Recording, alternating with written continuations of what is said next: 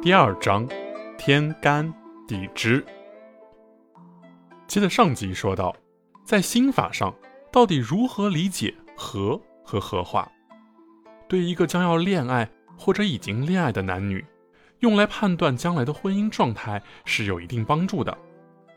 如在某个晚上，你正在看电视，忽然有个情景很触动你，使你想起了他。这时候，你想象的他。现在在做什么？心里泛起了一阵暖意。过了一会儿，注意力又被电视重新吸引走了。这是能合，但是不能化。或者在某天晚上，你正在看电视，突然有个情景触动了你，使你想起了他。这时候，你想象他在做什么呢？此时思念如潮，电视再也看不下去了，总惦记着他是否吃饭了，是否在加班。为什么没有回短信？是否现在也在想着自己？等等，这就是合化了。又或者，当某个建议或者议题在讨论的时候，你和他有不同的建议，双方会争论。虽然表面上各不相让，但自己的内心还是觉得对方有些道理。这是逢冲论和，但是没有和话。或者，当某个建议或议题在讨论，你和他有不同的意见。他无心的一句话，能顷刻让你的情绪很低落，甚至有眼泪控制不住，这也是合话了。又或者，当他出差，你也许会帮他整理些东西，也许仅仅说了一声“一路平安”，然后看着他的离去，你心里觉得有一些不舍，合但不化，只是合的程度有些不同。又或者，当他出差，你会帮他整理东西。还会叮嘱这个那个的琐事。当他说了一声“一路平安”，然后看着他离去，心里虽然没有不舍的感觉，却心神不宁了。这也是合化了。或者当你在一起讲他的童年往事，或者调皮，或者坎坷，你会哈哈大笑，或者有些感动，合了，但是不化。又或者当你和他在一起，讲了一些他童年的故事。或者调皮，或者坎坷，你虽然微微一笑，但有一种珍惜的感觉，合化了。当你寂寞的时候、无聊的时候、伤感的时候，你特别想和他在一起，是逢冲论合，但是不化。或者当你寂寞的时候，还是愉快的时候，都想和他在一起，甚至想将自己的快乐都给予给他。有时候为了不打扰他。还必须拼命忍着不发短信、不打电话的冲动，这也是合化了。那我们来说说合婚呢？合婚的过程呢，在选择合婚对象的时候，第一阶段是选择，这一阶段会看外貌和讲感觉，这是一个对异性的选择，是动物的一种本能。其中外貌是属于天干的东西，气质是双方的吸引度，也就是天干五合。第二阶段是迷恋，也就是关注、试探、展示、热恋等等，这是一个合化的过程。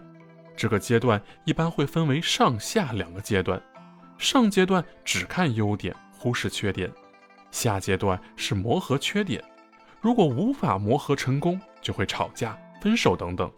这也就是地支的刑冲克害。第三阶段是依恋到结婚。这是个合化的结果，这个结果不是看平衡，而是看自我的意识问题，主要就是日支，日支的藏干是你的重点。如果在农村结婚很早，你可以考虑月支。在这里，我需要强调的是，日支藏干透出来的结果是很重要的。六，天干相冲，甲根相冲，乙辛相冲。壬丙相冲，癸丁相冲，戊己土居中央，故无冲。相冲指思想或行为的对立，也指地域方向的相对。七，阴阳五行论矛盾。人一生下来就充满了矛盾，并在矛盾过程中发展成长。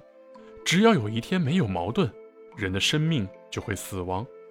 以前笔者学习矛盾论的时候，学到的是矛盾是对立统一的，可以分为主要矛盾和次要矛盾，矛盾在一定的条件下可以相互转化等等的哲学思想，但是在实践中却不知道该如何运用。在这里，用掌握的阴阳五行学的知识来谈谈自己的观点。阴阳本就是一对矛盾，相互联系、相互制约、相互对立又相互统一。一方的存在以另一方的存在为前提，彼此相互为印证。具体到阴阳五行学中，就是金木和水火的矛盾。如何区分这些矛盾呢？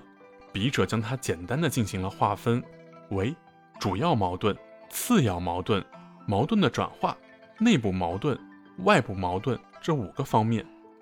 如果你对阴阳五行的理论有足够的理解，还可以具体细分下去。比如说，主动的矛盾、被动的矛盾、理想的矛盾、现实的矛盾等等。接下来会为大家举一些例子，但是这些例子呢，要你对天干五合以及它之间的这个五行的深刻非常熟悉的情况下呢，才能够容易理解。喜欢的朋友呢，也可以去选购《五行结构论》这本书，书中有详细的记载。一。